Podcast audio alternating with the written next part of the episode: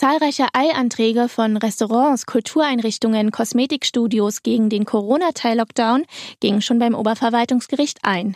Wie Berliner Kinos still, aber eindrucksvoll gegen den Teil-Lockdown demonstrieren und wie Wirtschaftsrechtsanwalt Timo Herting die Situation einschätzt. Hören Sie in dieser Podcast-Folge mit mir, Julien Heinrich. Hallo. Berlin live podcast.de Das Top-Thema heute in Berlin und Brandenburg. Erst der zweite Tag des Light-Lockdowns, aber trotzdem sind jetzt schon zahlreiche Eilanträge beim Oberverwaltungsgericht eingegangen. Meine Kollegin Steffi war heute Vormittag vor einem Berliner Kino und viele Kinos protestieren ja auch ganz eindeutig gegen den aktuellen Lockdown. Ohne Kunst und Kultur wird's still, steht hier auf der Programmtafel des York Kinos in Kreuzberg. Tag zwei des Teil-Lockdowns in Berlin.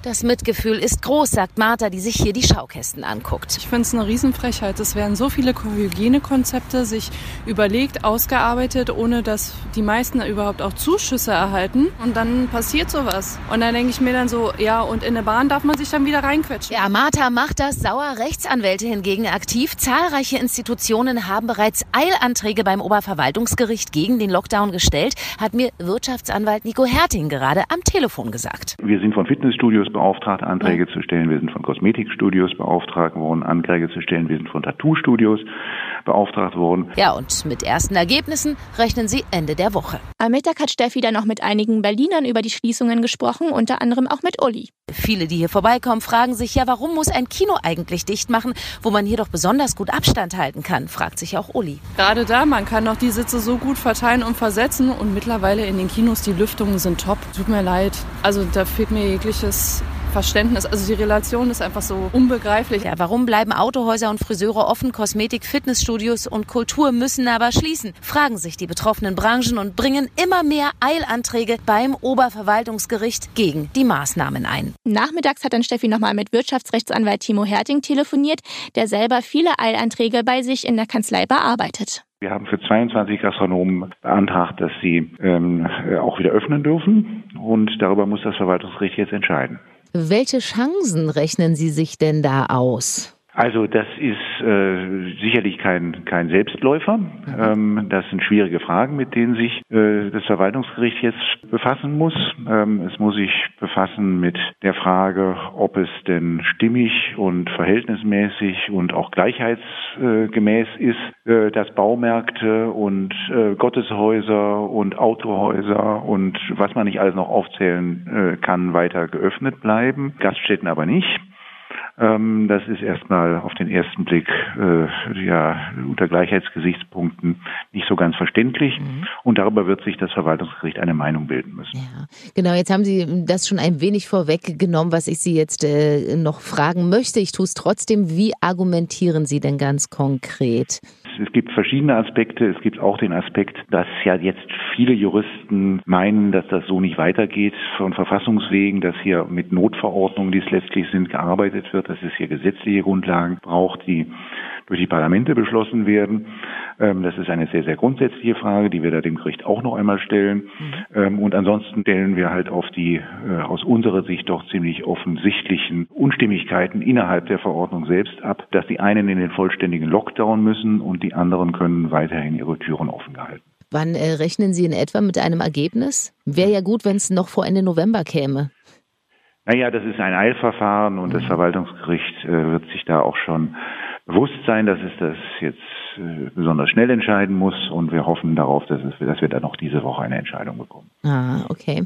Gibt es etwas, äh, was Ihnen dazu noch ganz besonders auf dem Herzen liegt, ähm, was, äh, ja, was Ihnen dazu jetzt einfällt? Naja, wir haben auch, wir, wir haben auch hier das Thema Kultur ähm, jetzt in anderen Zusammenhängen hängen, also sprich Theater. Wir haben auch das Thema Fitnessstudios. Wir haben auch das Thema, warum dürfen die Kosmetikstudios äh, in anderen Bundesländern öffnen, aber in Berlin nicht? Warum dürfen die Kosmetikstudios äh, äh oder warum müssen sie schließen in Berlin, während die Friseure offen bleiben? Also es gibt auch noch viele, viele andere Fragen, wo man eigentlich nicht so richtig verstehen kann, welches Konzept denn eigentlich dahinter steht, ähm, dass die einen zumachen müssen, die anderen auf. Ähm, das ist alles nicht, nicht, nicht klug und nicht durchdacht aus meiner Sicht, weil man schafft hier äh, dann verschiedene Lager, führt dazu, dass die Leute sich ungerecht behandelt fühlen.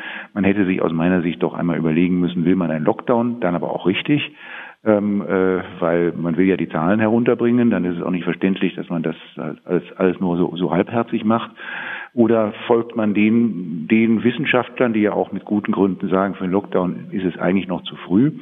Ähm, dann hätte man auf den Lockdown ganz verzichten können, diesen halbherzigen Lockdown, ähm, mit dem ist keiner geholfen, keinem geholfen. Kann man denn da auch mit äh, mehreren Eilanträgen der anderen Branchen rechnen, die, die Sie jetzt aufgezählt haben? Äh, wir sind von Fitnessstudios beauftragt, Anträge zu stellen. Wir sind von Kosmetikstudios beauftragt worden, Anträge zu stellen. Wir sind von Tattoo-Studios beauftragt worden, Anträge zu stellen. Und das sind jetzt nur die, die mir so aus dem Kopf heraus einfallen. Äh, es gibt noch mehr und das ja übrigens auch nicht nur in Berlin, sondern wir führen auch Verfahren in Nordrhein-Westfalen, in Sachsen und in Baden-Württemberg. Und da kommen buchstäblich stündlich im Augenblick noch weitere dazu. Mhm. Kann man denn, äh, um noch mal ganz kurz auf die Gastronomie ähm, zurückzukommen, sind das große Restaurants, die da klagen, kleine? Sie dürfen da aus datenschutzrechtlichen Gründen wahrscheinlich nicht viel drüber sagen.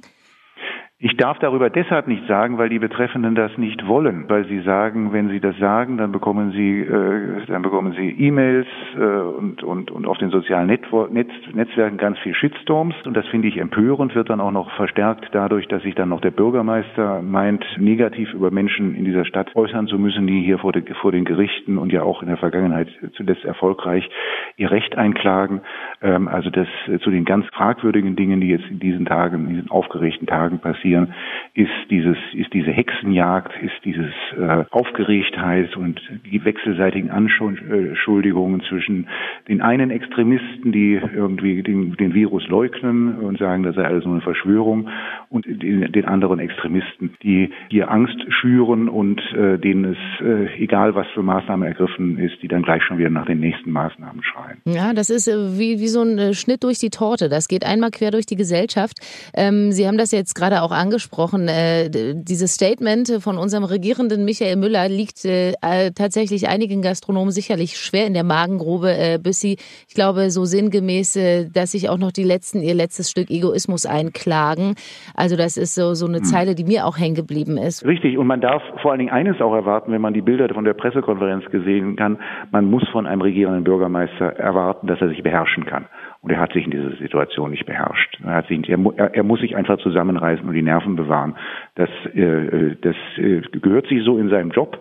Und ähm, das ist auch für uns alle in dieser Stadt als Bürger von Berlin wichtig, dass wir da oben einen besonnenen äh, Kopf an der Spitze haben und nicht jemanden, der sich da so heiß redet wie in dieser Pressekonferenz. Ja, mit einer Entscheidung kann man also frühestens Ende der Woche rechnen. Ähm, bei uns bleiben Sie auf alle Fälle auf dem Laufenden. Deswegen abonnieren nicht vergessen auf Ihrer Lieblingspodcast-Plattform. Aber natürlich finden Sie auch alle Folgen zum Nachhören auf berlinlivepodcast.de. Hören, was passiert berlinlivepodcast.de. Das war das Top-Thema heute in Berlin und Brandenburg.